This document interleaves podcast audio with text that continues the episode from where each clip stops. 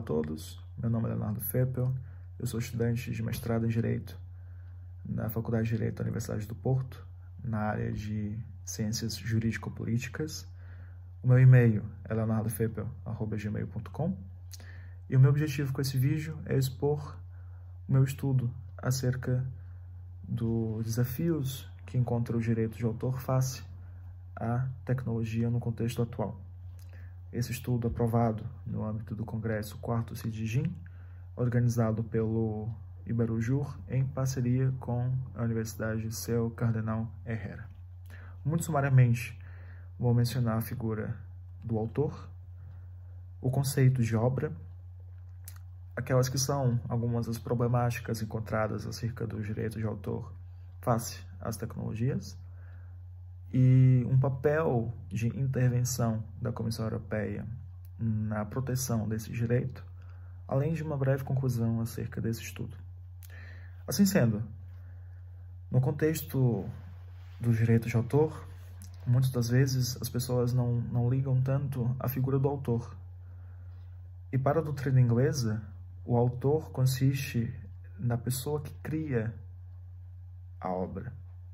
É aquele cujo tem o intelecto, o discernimento de poder criar a obra. É aquele que põe a obra na matéria. Levanta-se ainda algumas questões acerca da, da, da circunferência desse, desse, desse conceito. Ou seja, será que uma máquina, um computador, não é considerado um autor? Há na doutrina inglesa essa discussão acerca dessa, desse alargamento desse conceito, de que não é só apenas um humano, uma pessoa de carne e osso que possa produzir ou que possa simplesmente ser considerado um autor. A doutrina inglesa entende que não, que os computadores não são autores para esse efeito, não são titulares desse direito. E ainda acrescenta que obra consiste na, naquele produto que é fruto do empreendimento humano, ou seja, não é algo que nasce na natureza, é algo que é projetado pelo homem. E fora desses conceitos introdutórios, nós encontramos algumas problemáticas do direito de autor face às tecnologias, face à evolução tecnológica, porque nós vivemos num mundo que é cada vez mais desmaterializado. Nós não vivemos mais no mundo que é considerado ou que foi considerado analógico. Nós vivemos num mundo cada vez mais digital, em que temos o acesso a uma panóplia de informações, a uma panóplia de, de, de obras na palma da nossa mão. E assim sendo, uma das problemáticas que encontrei ao longo do estudo foi se realmente vale a pena a continuidade desse direito, a continuidade da regulação desse direito. Será que não é apenas medir esforços em vão? E a resposta é não. Não é medir esforços em vão. Nós devemos sim prosseguir, continuar com a continuidade desse, da regulação desse direito no sentido em que só assim se vai poder atingir o objetivo do direito de autor, que é o retorno econômico ao autor e o reconhecimento ao autor de que é o criador daquela obra. E isso também está intrínseco, está inerente ao próprio princípio da dignidade da pessoa humana, que, como todos sabemos, é um dos princípios basilares do Estado de Direito Democrático, como nós falamos aqui em Portugal. Uh, que versa ainda sobre a liberdade de criação artística, que versa inclusive sobre o acesso, o, o, a liberdade de acesso à cultura, que tanto é valorizada pela nossa Constituição. Assim sendo, uma das problemáticas é realmente que alguns doutrinadores se perguntam: ah, mas vale a pena continuar regulando o direito que constantemente é violado, que constantemente se vê como obsoleto face às tecnologias? Sim, vale a pena, até por conta da proteção do, da pessoa do autor. E assim sendo, uma outra problemática que também pode fazer um paralelo com essa primeira exposta é: deverá esse direito de autor, face à evolução tecnológica, permanecer o mesmo? E a resposta é óbvia: não. O direito de autor não deve ser um direito imutável, deve ser um direito que constantemente deve ser adaptado, deve ser aprimorado a a sociedade em que está inserida. Portanto, pode e deve o direito de autor seguir as regras da era tecnológica, pode e deve o direito de autor criar mecanismos para que simplesmente seja claro, seja perceptível e seja mais fácil o controle desse, desse direito. Que possa ser mais fácil a promoção desse direito do, do autor para poder gerir melhor o seu, a sua criação, a proteção do seu direito. Uma terceira problemática também que abordo nesse estudo científico é acerca da, dos limites territoriais do direito do autor. Porque o direito de autor, face à tecnologia, face à globalização, deve ser um direito que olha para além da fronteira do direito interno. Ou seja, num mundo em que a globalização predomina, é muito mais fácil a violação desse direito. E como nós encontramos uma, muito, uma facilidade, uma acessibilidade enorme desse, desse conteúdo que é o objeto desse direito de autor, da obra, facilmente dois ou mais ordenamentos jurídicos, dois ou mais estados, dois ou mais países podem estar envolvidos numa mesma violação de direitos.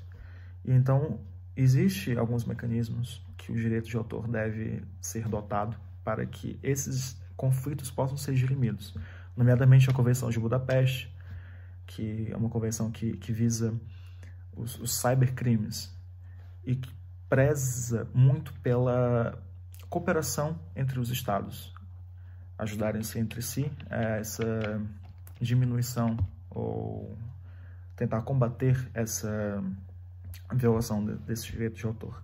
Então essas são algumas das problemáticas que eu abordo ao longo desse, desse estudo. E eu parto também para um papel de intervenção da Comissão Europeia.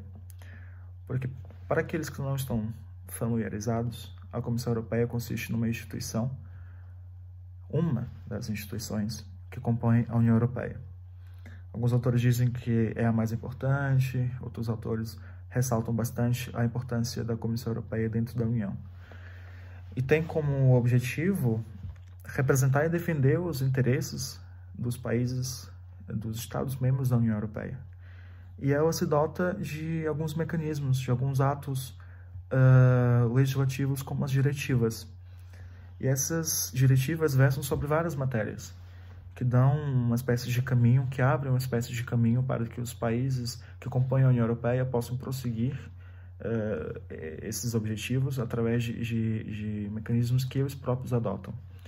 E uma dessas diretivas chama muita atenção porque em 2019 foi aprovada a tal diretiva que regula o direito de autor dentro do mercado único digital europeu.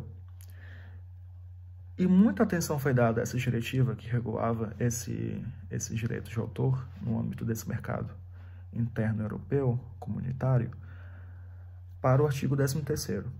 E esse artigo 13º previa que as grandes plataformas, como as plataformas de vídeo, é um grande exemplo, iriam pagar os direitos aos autores pelo conteúdo que fosse partilhado nesse, nesse, nos vídeos, por exemplo, ou nas músicas, ou o que é que seja. Isso, óbvio, levou muita discussão.